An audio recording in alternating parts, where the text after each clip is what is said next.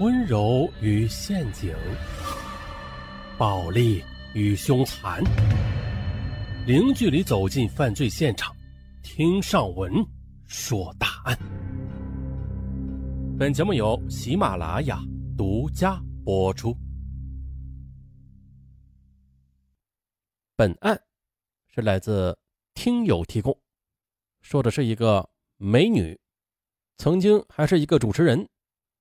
还获得过环球小姐中国赛区江西分赛区总决赛的亚军，呃，有点耳熟啊。以前说过一个美女主持人的案件，但是这个不是啊，不是不是，这是新的案件。好，咱们从头说吧。从北京市朝阳区看守所的监号里走出来的二十四岁的高露，在冬天那凛冽的寒风中，清新的就像是五月的铃兰。不带任何侵略性的翩然走来，可是让人无法想到的是啊，正是这个南昌电视台的美女主持人，这个环球小姐中国赛区江西分赛区总决赛的亚军，却在像是罂粟一样充满诱惑的爱情面前变得伤痕累累。可是到了最后的，她又从一个被伤者发展到了施害者。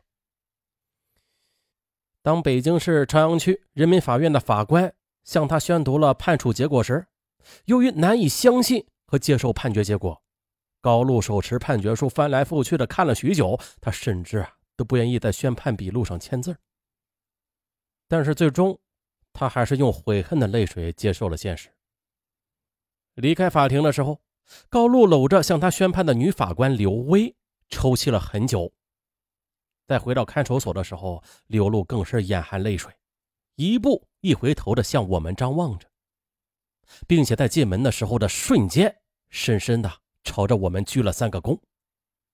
那一刻的我和刘威的眼泪几乎同时涌了出来。看惯了杀人放火、坑蒙拐骗，刘威法官能够为一名犯人而流泪，是极其珍贵的，而我。采访过的数以百计的被告人，也只流过两次泪。一次是为一位吸毒的母亲，再一次就是为这个被爱情深深的伤害了的高露。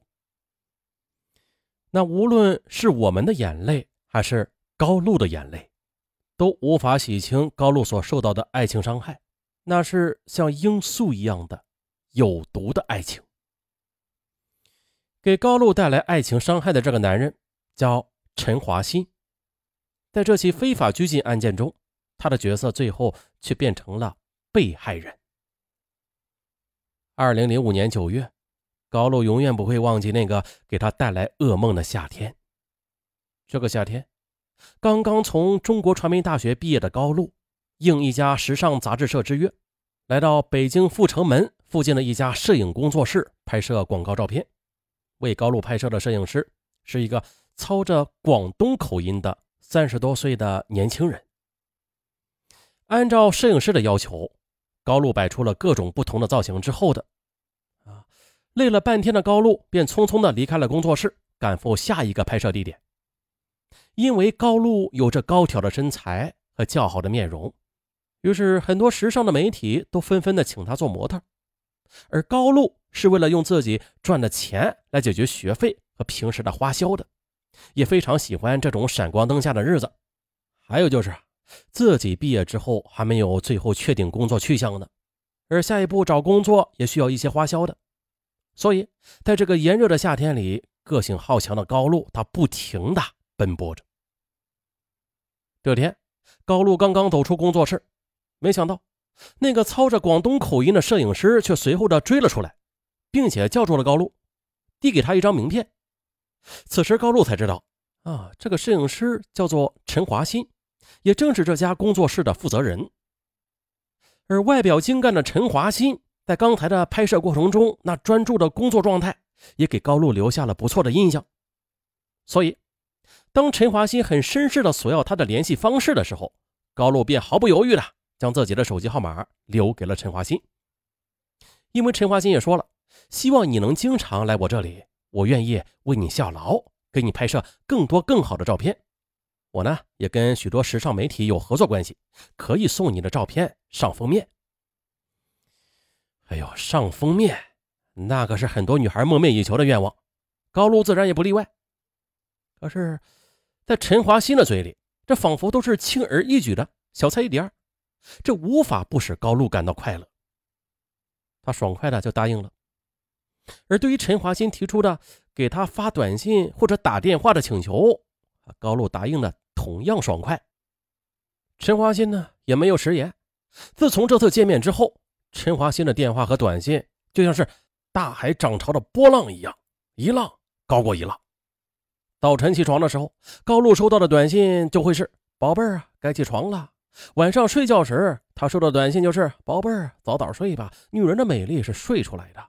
梦里要梦到我哦，即使是行走在路上，高露都会收到一些满含着款款深情的温情提示，几乎句句都是高露想要的贴心的话。二十三岁的高露从来就没有被这样一个男人关心过，因为高露在五岁的时候，他的父母就离婚了，所以他就一直跟着母亲一起生活。虽然在一家房地产公司当老总的父亲也给予了高露很多关怀吧，但是父亲毕竟是离婚了，不可能同他经常在一起生活的。高露无论是在生活和学习上都十分要强，上大学之前的他的学习成绩都是名列前茅，高露生活上也非常独立，尤其是上大学之后，尽管百万富翁的父亲和收入不错的母亲。都争着给高露很多钱，但是他还是靠自己的努力，靠节假日打工来赚钱养活自己。在上大学的四年里，高露先后在很多不同的公司打过工，干过推销员、模特等很多工作。高露的性格中，除了有超出同龄人的坚强之外，还有超出同龄人的敏感。在高露二十三年的情感旅程中，从来就没有一个男人像陈华新这样对自己体贴入微，所以呢，他就很快的陷入了陈华新为他编织的情网之中了。前面咱们也说了，高露虽然是个性坚强，但是她同时又是一个非常单纯的、几乎透明的女孩。他坚信自己真诚的付出一定会收获别人善良的笑脸的，但他却想不到的。这场爱情就像是罂粟一般灿烂至极的鲜花，背后的却是一种噬骨的毒药。在享受着陈华新带来的爱情同时，高露的工作也有了着落。江西南昌电视台向高露抛来了绣球，经过严格的层层选拔，南昌电视台决定了录用高露担任一档谈话类的节目《今夜侃侃侃》的主持人。啊！在得知这个好消息之后，高露第一时间就告诉了陈华新。陈华新当然为之高兴了，并且专门的为此设宴庆贺了一番。二零零五年十月，在接到南昌电视台录用的消息之后，高露便依依不舍地告别了北京，告别了陈华新，来到了南昌，并且很快的就投入到了新的工作中。他与陈华新的联系也只好靠短信。和煲电话粥来维持了。在南方那没有暖气的阴冷冬天里，高露却依然感受到来自陈华新的融融暖意。